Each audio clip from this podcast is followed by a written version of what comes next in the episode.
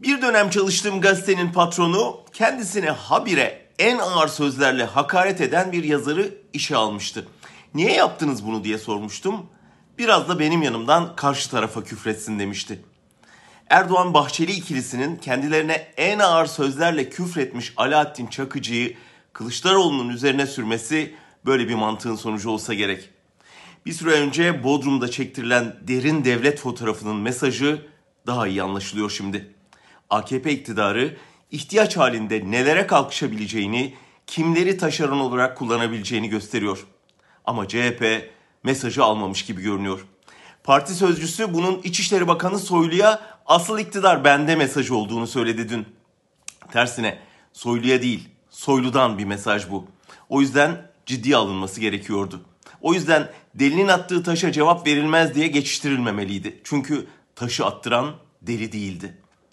Erdoğan devleti CHP'yi sınıyor.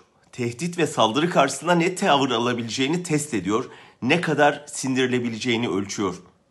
Türkiye genelinde 14 milyon oyu olan bir parti daha önce devlet için kurşun sıkmış ve bu hizmeti nedeniyle bağışlanmış birinden gelen ve iktidarın himayesine yapıldığı apaçık bir tehdidi görmezden gelemez.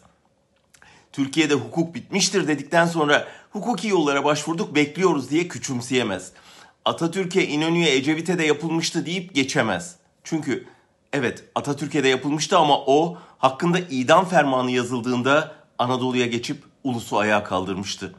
Evet İnönü'ye de yapılmıştı ama o katıldığı cenaze töreninde tehdit edildiğinde arka kapıdan kaçırılmayı reddedip saldırganların üstüne yürümüştü.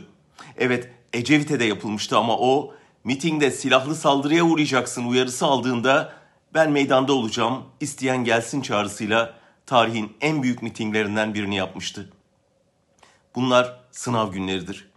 Protesto tweet'i atmanın ve bitmiş yargıda adalet aramanın ötesinde tabana güven, tehdit edene korku veren kararlı tavır gerektirir.